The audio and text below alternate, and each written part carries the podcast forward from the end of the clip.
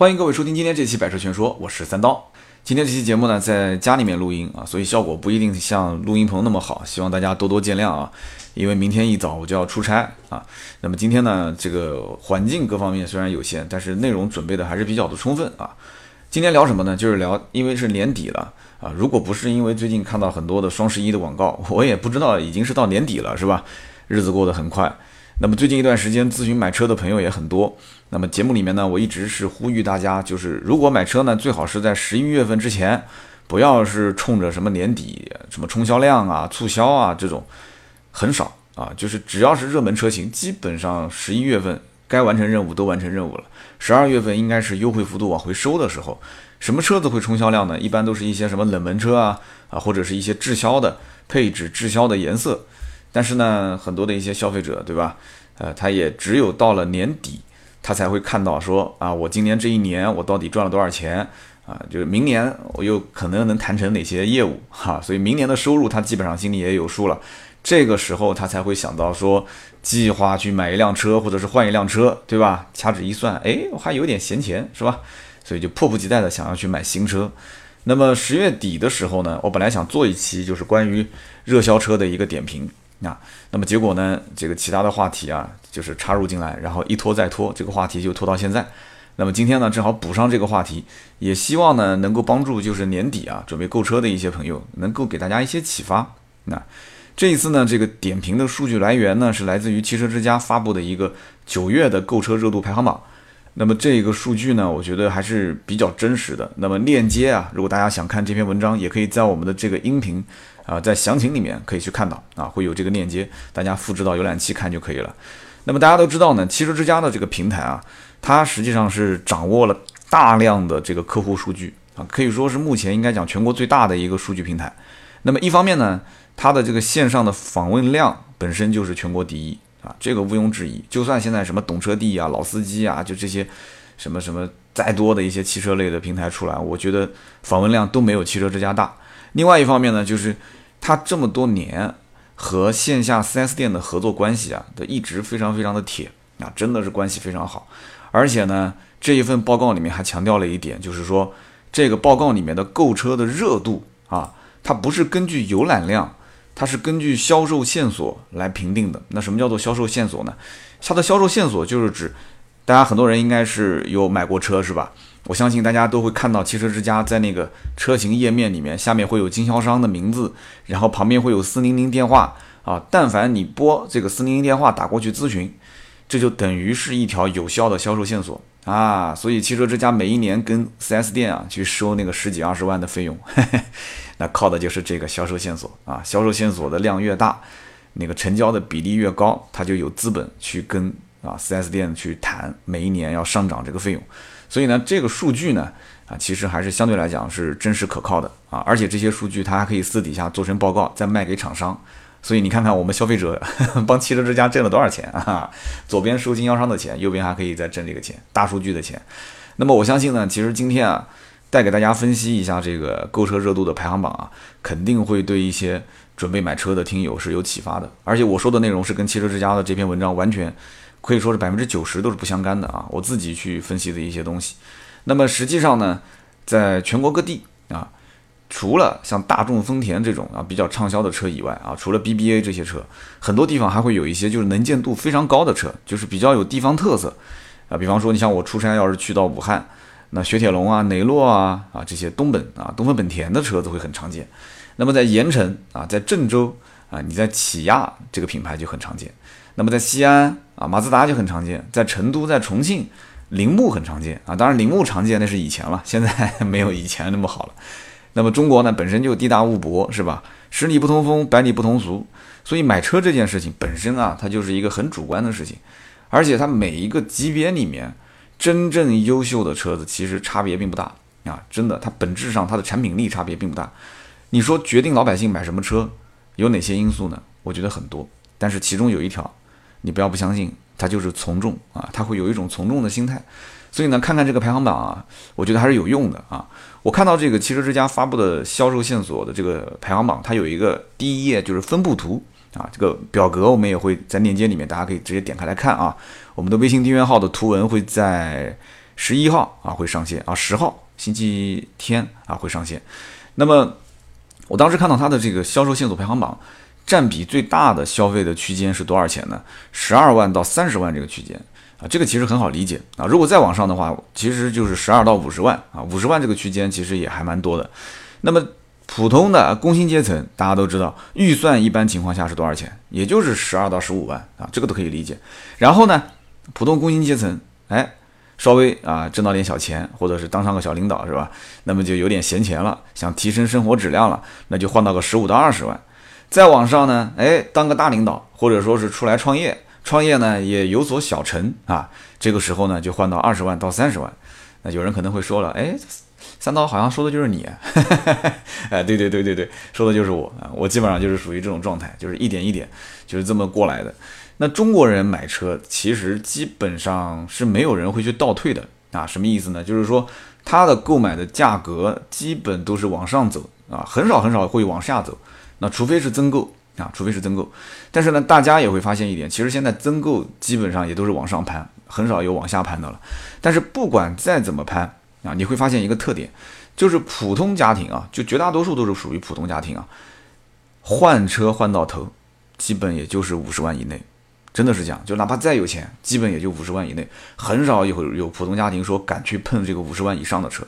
那我相信，并不是说很多的老百姓他买不起五十万以上的车，对吧？你像有一些城市里面，对吧？本地的土著手上好几套房子，随便卖一套房子，那都是大几百万啊，账上躺着大几百万，你说他花个。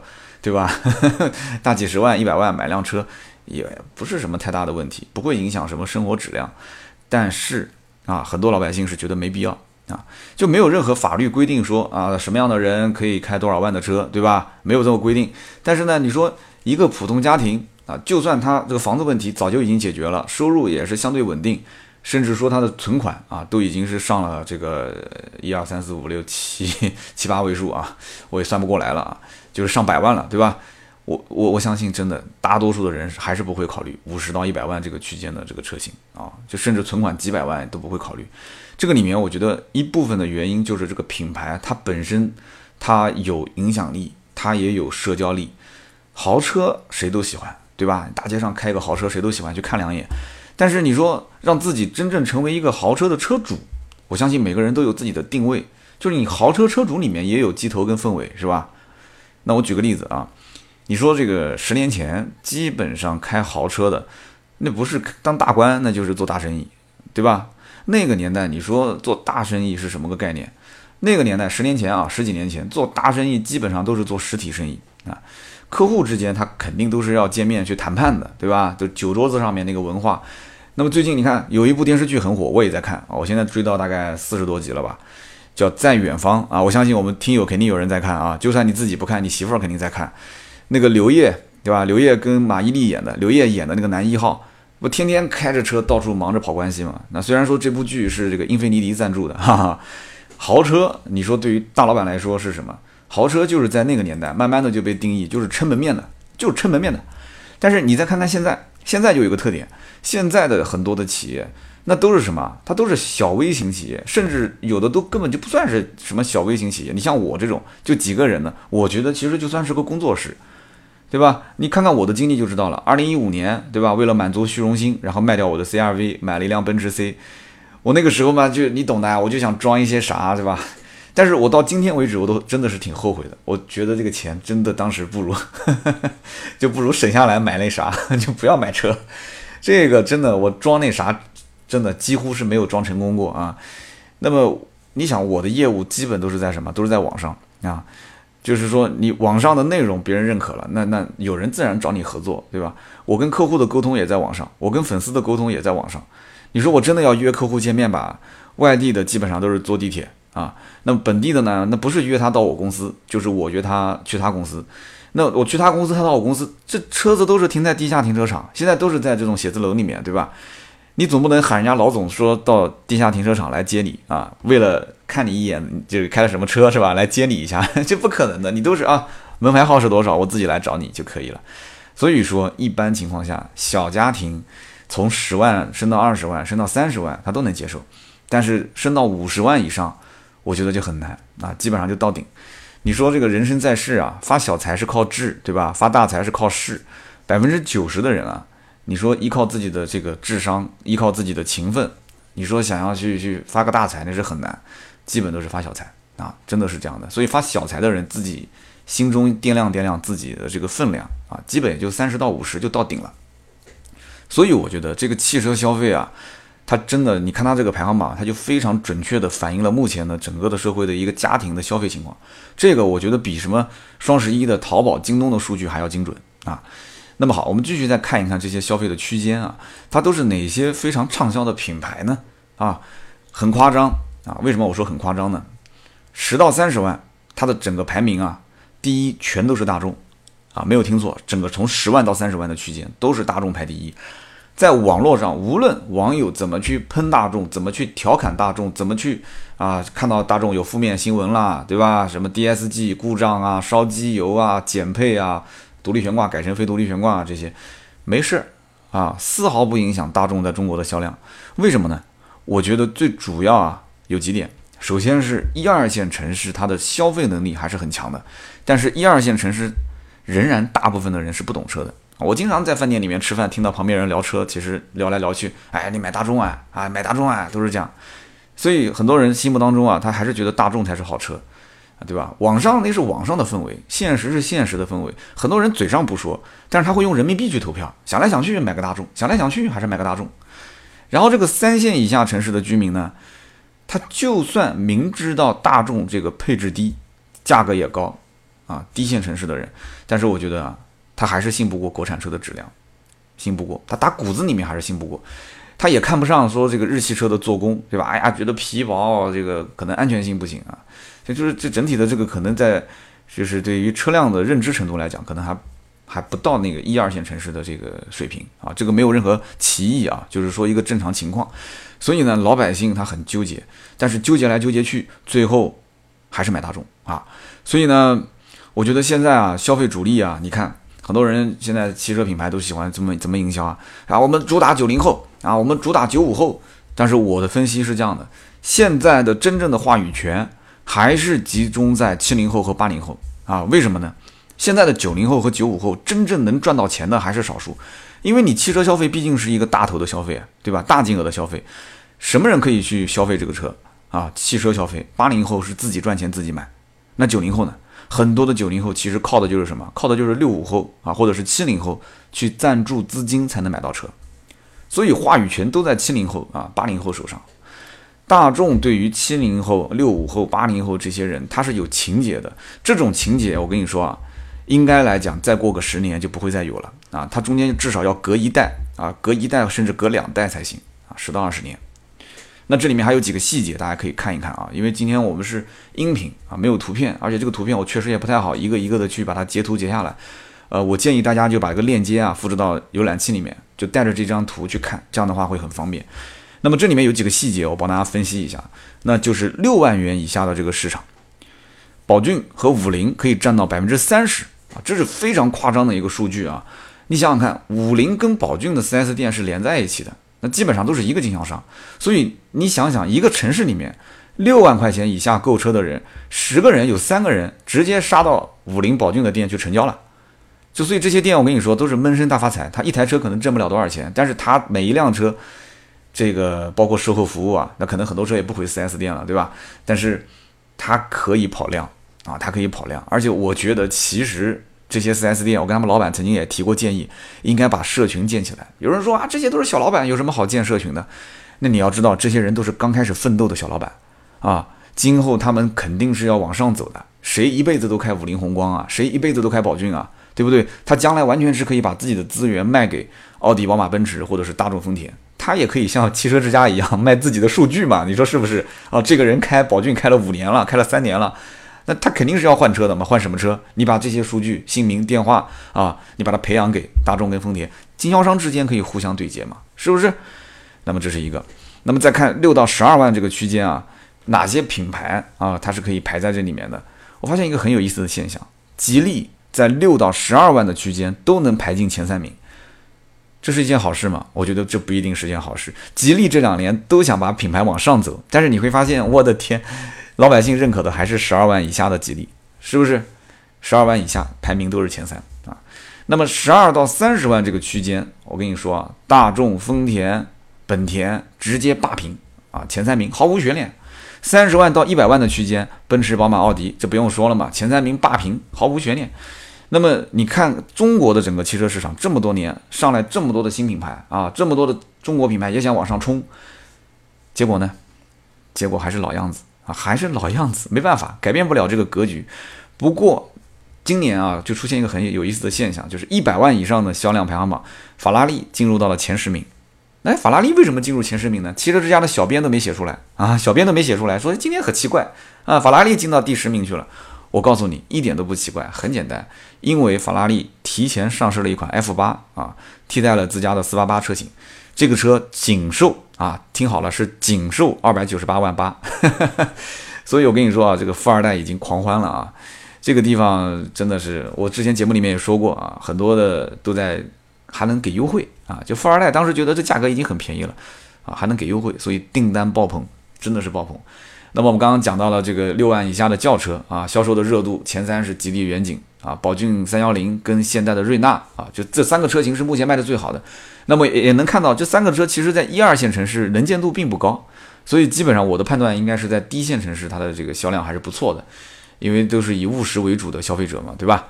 那么六万以下的 SUV 的车型呢，热度排行榜前三，宝骏五幺零啊，这是排第一的，五菱宏光 S 三、远景叉三。宝骏真的是一个很神奇的品牌，我跟你说，真的，宝骏五菱刚刚前面已经说过了啊，真的很强，基本上它就是把六万块钱以下市场的人群，他的这个心理啊，就已经是摸得透透的了啊。你要想拉货回本，好，我就给你一个拉货回本的车，五菱嘛。你要如果想稍微啊有那么一点点这个时尚感啊，带一点点科技感，所以它也是最早用那个大屏的，对吧？然后中间还带一点什么车联网的东西。你想要这些空间给你保障，然后再给你这些，关键问题是便宜，哎，便宜，这个是最关键的，拿钱来说话。所以我觉得，就算将来宝骏五幺零这个车卖不动了啊，宝骏将来肯定还是能造一个神车出来，依然爆款，你信不信啊？他把这个六万以下的客户真的是摸得透透的。那么六到九万这个区间的轿车热度排行榜前三，第一个是飞度。啊，飞度现在其实没有国六的车了，都是基本还剩一点点，就是国五的车。你看咨询量还是非常大，我觉得这个也是一个，也是一种效应吧。就是越是买不到，很多人就越是想要要，啊，就生怕这车以后没有了。飞度还是会来的，只不过这段时间它是国五、国六切换之后，暂时老版本没有国六版啊，但是咨询量很大，排第一。那么第二名是什么？不要惊讶啊，第二名是桑塔纳，第三名是帝豪。你没有听错啊，第二名真的是桑塔纳。这就是大众在中国的影响力啊！到今年还是这样。那结合我之前说的，七零后、八零后他的话语权，对吧？我刚刚讲了，七零后、八零后还是有话语权的。我就觉得这个数据啊，它就是个非常有力的一个佐证。为什么这么讲？哎，你想想看，如果说这个社会真的是九零后和九五后是消费主力，十万块钱以下的市场，你说九零九五后是不是刚开始先买个车带个步，对吧？他们应该是买这个级别。他们真的如果是自己有钱自己赚的，自己花钱买。他会去买桑桑塔纳吗？我跟你讲，打死我都不信。你他开个桑塔纳出去，九五后，你说开出去不被同学笑死啊？啊，不被自己的这个 这个死党朋友，不被自己的闺蜜笑死啊？怎么可能的事情呢？对不对？对，我们秋晨应该就是九五后啊，对吧？你问问秋晨，他会买桑塔纳吗？桑塔纳能配得上他脚上的椰子和 AJ 吗？啊 啊！我想问问我穿个椰子，我开什么车？人家肯定不会说你开桑塔纳的，对吧？所以六到九万这个区间啊，真的很神奇啊！SUV 的热度前三名是哈弗的 M 六、宝骏的五幺零跟长安的 CS 三五 Plus 啊。宝骏的这个五幺零我们就不说了，刚刚在前面一个排行榜也看到了，对吧？哈弗的 M 六是什么车？我曾经节目也说过，M 六就是哈弗的 H 六的一个老款的拉皮车，就是上一代的 H 六拉了个皮，然后降价换了个名字啊，然后老百姓嗷嗷的往上扑，对吧？为什么呢？因为便宜啊，对吧？大小跟 H 六没什么差别，那价格拉得很低，对不对？所以就是要便宜嘛，对吧？只要价格低，不会卖不出去。长安的 CS 三五 Plus 呢？哎，这个车可以说一说，它是走了另一个路线。它走了个什么路线呢？它就是最近特别流行一种套路，就是炒冷饭啊，动不动是多少周年的纪念版啊，动不动就是什么什么限量版啊，动不动就是什么铂金版。然后这个呢，它搞了一个 Plus 版啊，这个 Plus 版，我跟你说，它虽然是炒冷饭，但炒的特别香。真香。为什么呢？那首先它外观确实是比普通的 CS 七五要酷很多啊，就很多年轻人喜欢。然后价格方面呢也没有贵多少啊，然后配置方面呢还提高了一些。最关键就是什么？现在所有的媒体宣传这个车，都是强调这个车是加强了操控啊，就整个底盘啊、底盘件啊加强了很多。你说一台十来万块钱的 SUV，你真的去玩操控？你是认真的吗？啊哈，一个十来万的 SUV，它再怎么加强，你觉得你把我们家那自行车，你把摩拜单车，你给它加四个轮子，你觉得它能能骑得比我的雅迪电动车快吗？哈哈。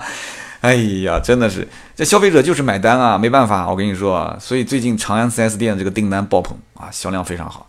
那么九到十二万的这个区间也有一个很有意思的现象，轿车是合资品牌天下，SUV 是中国品牌的天下，这个真真的是泾渭分明啊。前十名轿车一个中国品牌没有，然后 SUV 一个合资品牌都没有，轿车的热度排行榜前三名全是日系啊，这个也很有意思啊，分别是轩逸、卡罗拉和思域。啊，这三个车为什么卖得好？很简单，为什么热度那么高？正好是日系车大换代的元年，就正好到了这个时间节点，对吧？卡罗拉换代啊，思域换代，这个轩逸，轩逸这个换代其实平台没换，发动机也没换，就拉了个皮啊。但是卡罗拉真的是换整个大平台了啊。那么这个本身它这个产品力就有提升啊，这也是个卖点。再加上空间、配置、价格、内饰这些东西都进行了调整。所以说这些车子热度高，这个我觉得也不足为奇啊，只能说是暂时的。妈后面德系车换代肯定也就上来了，对吧？那么 SUV 市场为什么被国产品牌去霸屏了呢？有人讲说那就是 SUV 对吧？就做工好啊，就品质好，价格便宜。我告诉你不是 啊，不是，是因为合资它没有这个价位的车，合资就没有九到十二万的 SUV 啊，兄弟们，你去算一算，合资有吗？合资很少很少，就是我我印象中也就是福特有一个什么翼博是吧？基本上也都不卖了。然后韩系车应该也有一点啊，九到十二万的，可能销量目前也不是很给力。所以大家想一想，合资的小型 SUV，对吧？起售价基本都是十三四、十五六啊，到后面都能干到十七八万。那么在这个领域呢，都是国产品牌，但是出现了一个浑水摸鱼的。为什么叫浑水摸鱼的？就是前两天我做特约的那个车，叫捷达 VS 五。这个车型现在热度排行榜排第二，哎，捷达是一汽大众的全资子公司，你说它是合资吧，它也不是；但你说它是中国品牌吧，也不像，对吧？也差那么点意思。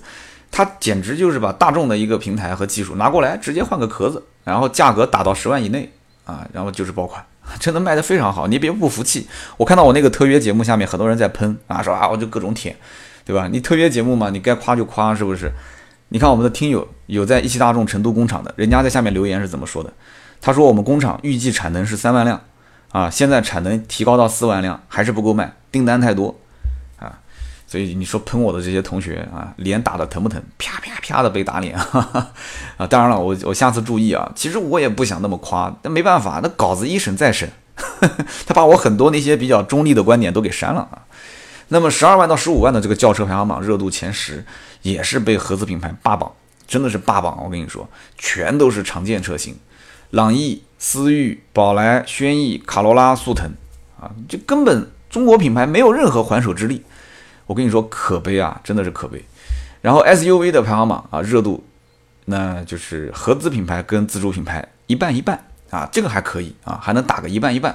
那么排名第一的是 XRV。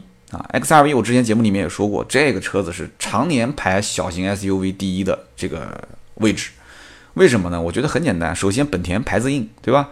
小型 SUV 你去看一看，你去比一比啊，同价位的，就是吧？你说 X XRV 有没有缺点？也有缺点，空间小，悬挂硬，价格我觉得也是有点略贵啊。但是基本上呢，也没什么其他毛病，你也挑不出什么太长的短板啊，太短的短板。所以说。他现在用 1.5T 换掉这个老家老掉牙的这个1.8升的发动机，所以他现在跟你讲品牌力还是提升了啊。排名第二的是什么呢？VV 五，哎，排名第二是 VV 五。有人讲说怎么会是 VV 五呢？我告诉你，这车真的非常好卖，非常好卖。你到任何一家长城 4S 店，你问他什么车最好卖，他肯定告诉你是 VV 五啊。好卖的原因也很简单，我觉得就是什么，他就是去把合资品牌的很多用户抢过来了，合资品牌的缺点都给你补齐了。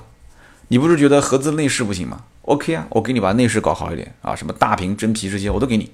你不是觉得配置低吗？好，我就给你搞高一点啊，然后什么车联网啊这些我都给你。你不是觉得空间小吗？那我就给你搞大一点啊，不就行了吗？那至于说你说 VV 五用的是什么三大件啊，什么水平啊？啊，你这不是对吧？你就不要问了，就反正能开就行了，对吧？你反正面子上的东西都看到了吗？啊，哈哈，所以它销量就是好。哎，那十五万到二十万再往上，基本上就没什么中国品牌的事了啊。轿车热度前三名，速腾、雅阁和凯美瑞。看看，看看啊，十五到二十万，速腾排行榜啊，速腾入的第一热度啊，这是紧凑型的轿车啊，兄弟们，紧凑型轿，这不是 B 级车啊，这是 A 级车啊，所以你看看德系车的溢价能力有多强，真的是爆强无比啊！排名第二的雅阁，排名第三的凯美瑞，有人讲说那还不错啊，你看丰田凯美瑞、丰田雅那个本田雅阁都是上第二、第三了，我告诉你，你要如果看到二十万到三十万的排行榜，排名第一、第二的，我估计你要气得吐血哈。是迈腾跟帕萨特，所以你看到同样是 B 级车，迈腾跟帕萨特可以排到二十到三十万的热销排行榜，但是雅阁跟凯美瑞只能排到十五到二十万，这说明什么？这说明其实很多人心目中买雅阁、凯美瑞还是预算就在二十，但是买帕萨特跟迈腾可以把预算提到三十啊，二十五到三十。那么丰田跟本田呢，这两年也是更新自己的平台和技术了啊，那么他们也是会控制市场上的一个产能，就是给经销商的这个量不是很大。所以他们的价格也是比较坚挺啊，那消消费者就吃这一套嘛，没办法，对吧？所以它的基本上订单是一比一，凯美瑞基本是没有优惠，雅阁也就是优惠一万来块钱啊，可能万把块钱，甚至都不到。所以这种现象，我觉得真的是越往高级的这种车型上走，它就是越明显。那么包括技术上的一些突破啊，包括产能方面带经销商去控制价格，所以今后啊，你会发现中国品牌想要往高价位去走去突破，其实就一定要吃透这两件事情。就刚刚我讲的，一个是技术层面的，一个是营销层面的。那么十五到二十万这个区间的 SUV 里面，就出现了一款中国品牌的车型，大家猜猜是什么车啊？如果看到那个图片就知道了，对吧？长城的这个魏派魏 VV 七真的不容易啊，真心不容易。这么多年了啊，中国品牌突破十五万还能说被消费者认可？我跟你说啊。想一想，往前看几年，有过有过一台车，什么车？广汽传祺 GS 八啊，大家还记得这个车吗？现在怎么样了呢？好像都基本上看不见了，是吧？所以我希望长城的 VV 七还能挺时间久一点。那么二十万到三十万的热销轿车是什么呢？啊，排行榜前三名，我刚刚说了，帕萨特、迈腾第一、第二啊，这个没办法，我跟你说，帕萨特跟迈腾，就算它的造型常年不变啊，就是你听到耳朵根子都已经磨出茧子了，什么 EA 二幺幺的发动机，EA 八八八的发动机。没有用，我跟你讲，消费者就认这个牌子。那基本上只要说啊，感觉自己稍微成功一点的这种男人啊，有了个二十万到三十万啊，他要如果说要做点生意啊，有点商务接待，带点家用，基本都绕不开这两个车，帕萨特跟迈腾啊。然后奔驰 A 级排第四，哎，这个有点意思啊。这个车的热销只能说明一点，说明什么？我告诉你，咬咬牙想上豪华品牌的人有很多很多啊，二十万出头咬咬牙想上豪华品牌。而且这个里面还有一个问题，我跟你说，只能说是怪宝马一系三厢不给力啊，就给的全是三缸，对吧？也只能怪奥迪 A 三不会玩，对吧？这真的是不会玩。如果一系三厢，宝马的一系三厢是四缸起步，全系四缸啊，然后造的跟这个三系差不多。你看一系三厢长得还是不像 A 三啊，那个那个宝马三系，它要是把造型变成一个三系的缩小版啊，甚至是个七系的缩小版。哎，怕什么呢？你就整个七系缩小版又怎么样？我跟你讲，爆款绝对爆款，四缸起步啊，对吧？然后 A 三怎么怎么去爆款？很简单，A 三直接把那三块大屏啊，什么 A 八啊、A 六上面的那个三个大屏啊，直接给它整过来嘛，对不对？车子虽然小，但是我我我车小，但我我不差这三块大屏啊，你给我安上嘛，对不对？我跟你讲啊，如果这么玩，那就是 BBA 直接霸占二十万到三十万这个这个排行榜，毫无悬念。不会玩儿，真的是太保守。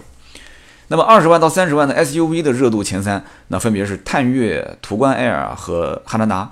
那这都是大家很熟悉的车了啊。探岳跟途观 L 本质上就是同一款车啊，就是兄弟车型，就跟刚刚讲的迈腾跟帕萨特是一样的。那么现在呢，终端的优惠幅度也比较大啊，就两万多，甚至都都能到三万。那么二十多万的这个 SUV 呢，很多人选来选去也就只看看大众，大众的优惠幅度又相当不错，对吧？所以就很容易收割订单。那么汉兰达嘛就不说了，汉兰达常年加价，到今天为止还降价，还加价啊，就是一个非常神奇的车。也是因为厂家它控产能，饥饿营销，所以这个车呢，真的你就你就越是饥饿营销，客户就越是眼里面看中这个车啊，重量就就就很重啊，就口碑又好，口碑好，我觉得很大成分也是因为这个车子饥饿营销，对吧？就就跟找女朋友一样的啊，就得不到的永远在骚动啊，被宠爱的都有恃无恐啊，有恃无恐。那么三十万到五十万的这个轿车热度排行榜，那我就不解释了，这这还用问吗？宝马三系、奔驰 C、奥迪 A 四、宝马五系、奔驰 E、奥迪 A 六，这已经是把前六名全都霸占了，全都霸占了。然后紧跟着第七、第八是什么呢？哎，第七、第八是什么？沃尔沃 S 九零、凯迪拉克 CT 六啊，这俩兄弟，我跟你说啊，为什么能上榜？那都是脱了裤子买的，脱了裤子买。S 九零的价格真的打的低的不像样啊，我估计都已经不到二十五。CT 六的价格能低到大概二十七万上下啊，真的，你不要不相信。你想想看，五系跟奔驰 E 能让这么便宜吗？想都不用想。所以他们这两个车其实是跟五系奔驰 E A 六一个级别，但是它的价格实际上就是跟三系奔驰 C 跟 A 四一个级别。那么这个上了榜嘛，啊，好不容易上了榜。那么很多人其实买了这两个车之后 CT 六跟 S 九零，最后还是说有点后悔。哎呀，当时真的我不如买 BBA 了。所以这就是这些品牌最痛苦的地方，真的，啊，就跟我们做自媒体一样，也挺痛苦的啊。就是你你我就是消费者，其实也不想天天看 BBA 常年霸屏三十万到五十万，对吧？这个这个级别就一点个性都没有。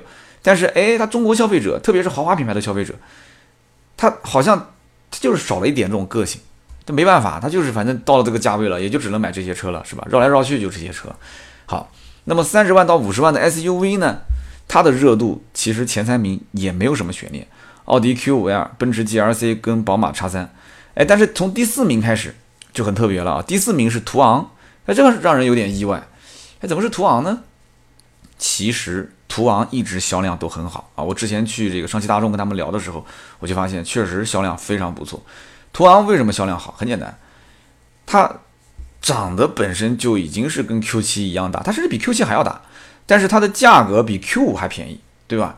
然后空间、动力、外观、配置各方面都 AJBK 啊，所以很多上了岁数的客户就特别喜欢，好这一口啊，就好这一口，对吧？开出去钓钓鱼啊什么的，对吧？出去跟人打打麻将啊，都挺好。那么再往下是排名第几呢？就是排名这个我也记不得了，第五、第六吧，就是叉 T 五跟叉 C 六零。那么这两个车子也是啊，都是脱了裤子往上卖的啊，所以上了榜啊，优惠幅度非常大。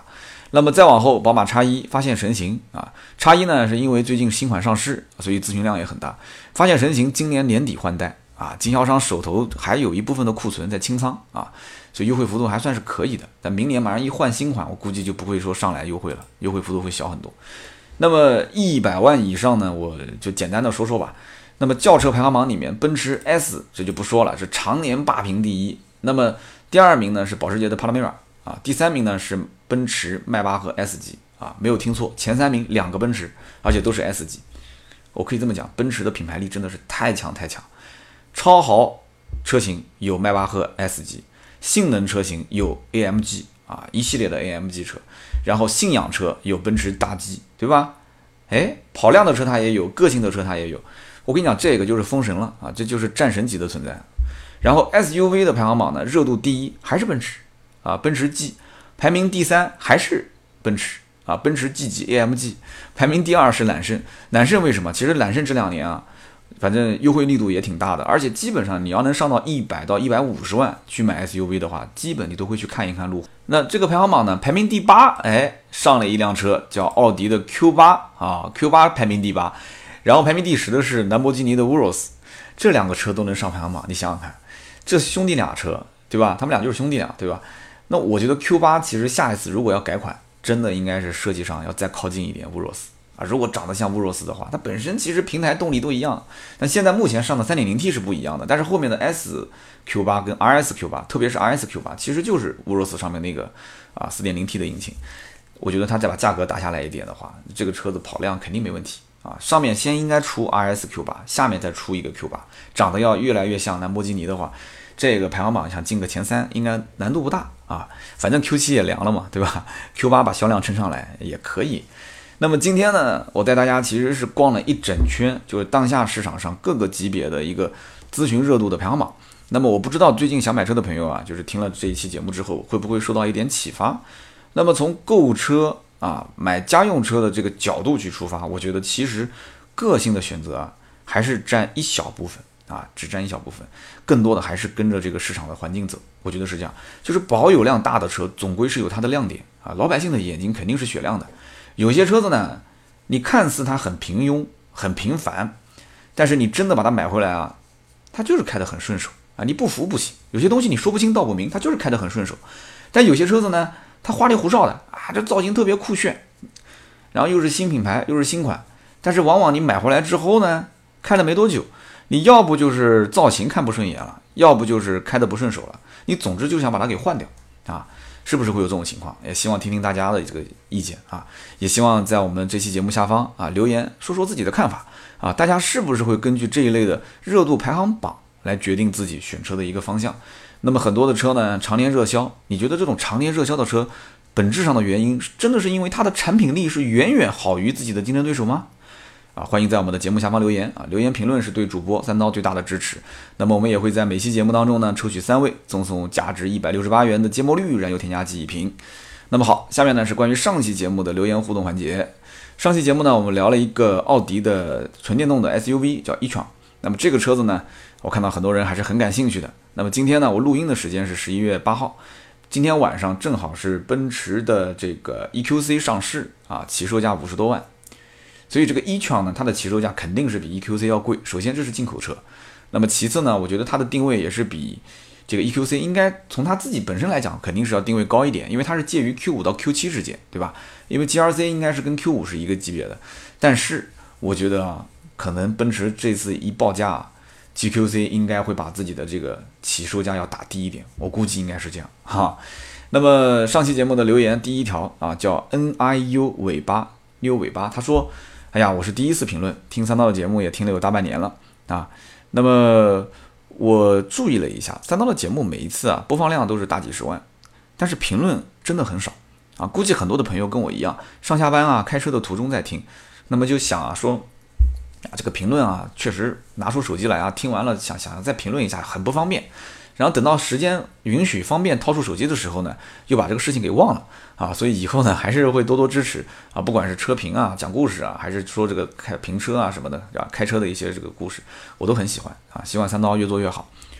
其实呢，关于这个评论量少的事情啊，那天我也听我们的粉丝跟我聊说，哎呀，好像有别的主播在讲你啊，说你的节目应该都是刷的啊，这评论就那么少。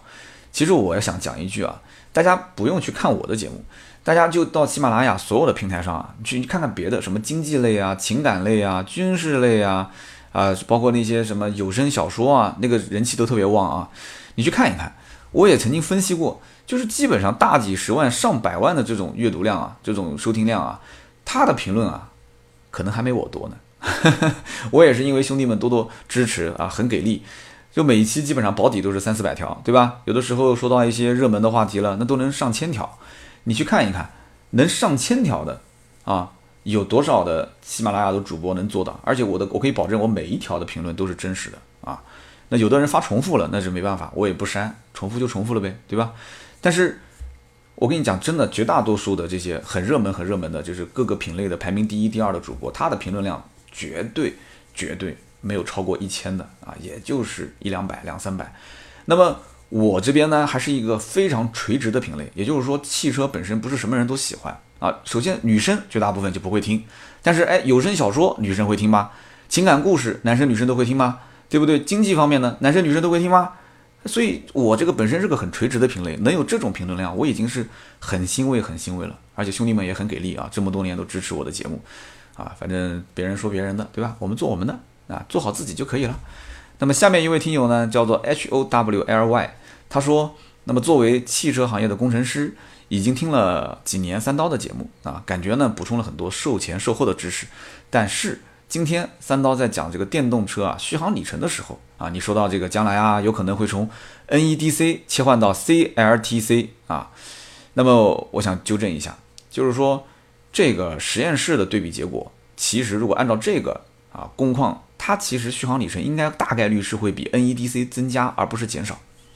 所以希望三刀你你好好再去研究研究啊，没问题没问题。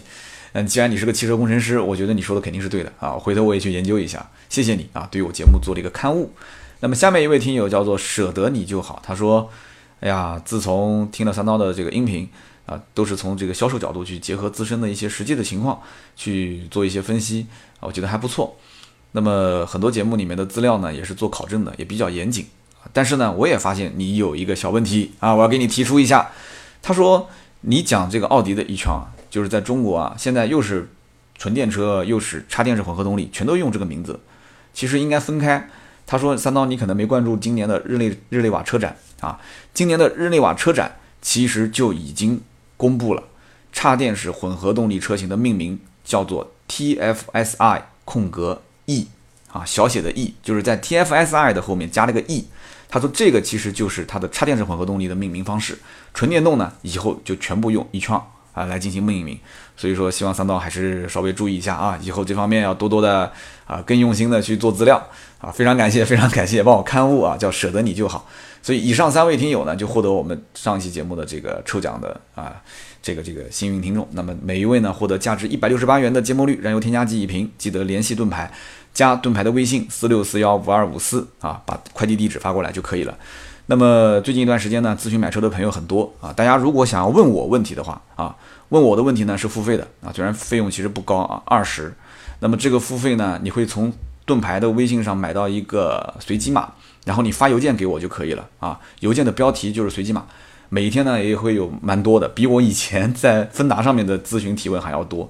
而且邮件其实可以写很多字，也可以附带你的照片，也可以附带你的音频和视频都可以。所以呢，我觉得这种形式还蛮好的。所以你可以加盾牌的微信啊，四六四幺五二五四。如果有什么问题你想问我。啊，你就可以发邮件给我，我基本上在二十四小时之内都会回复啊，因为我手机啊、电脑都可以随时啊上邮件去给你进行回复啊。我觉得我回复的这个也算比较详细，目前来讲应该说好评率还是蛮高的啊。好，那么以上呢就是节目的所有的内容。那么今天呢在家里面录音，可能音质啊比录音棚还是会差一些，听到最后都是老铁啊。咱们节目本身也是粗制滥造、胡说八道啊，这八个字我也很久没说了 啊。我希望我们的节目是。啊，一直对吧？繁花似锦，烈火烹油啊！但是呢，这个早年的时候我说了一个粗制滥造、胡说八道，大家觉得哎，这不就是三刀风格吗？行啊，行啊，那就这样吧。听到最后都是老铁，感谢大家的收听和陪伴啊！我们下周三接着聊。那么这一周呢，我要去上海啊，呃，去参加一个领克一个小活动，给他们的这个活动呢做一个小主持。那么也可能会拍一些 vlog。那我的 vlog 呢都是在微博上，大家如果想看呢，可以上我的微博“百车全说三刀”。可以去看一看我最新的一些动态。好的，我们下期节目见，拜拜。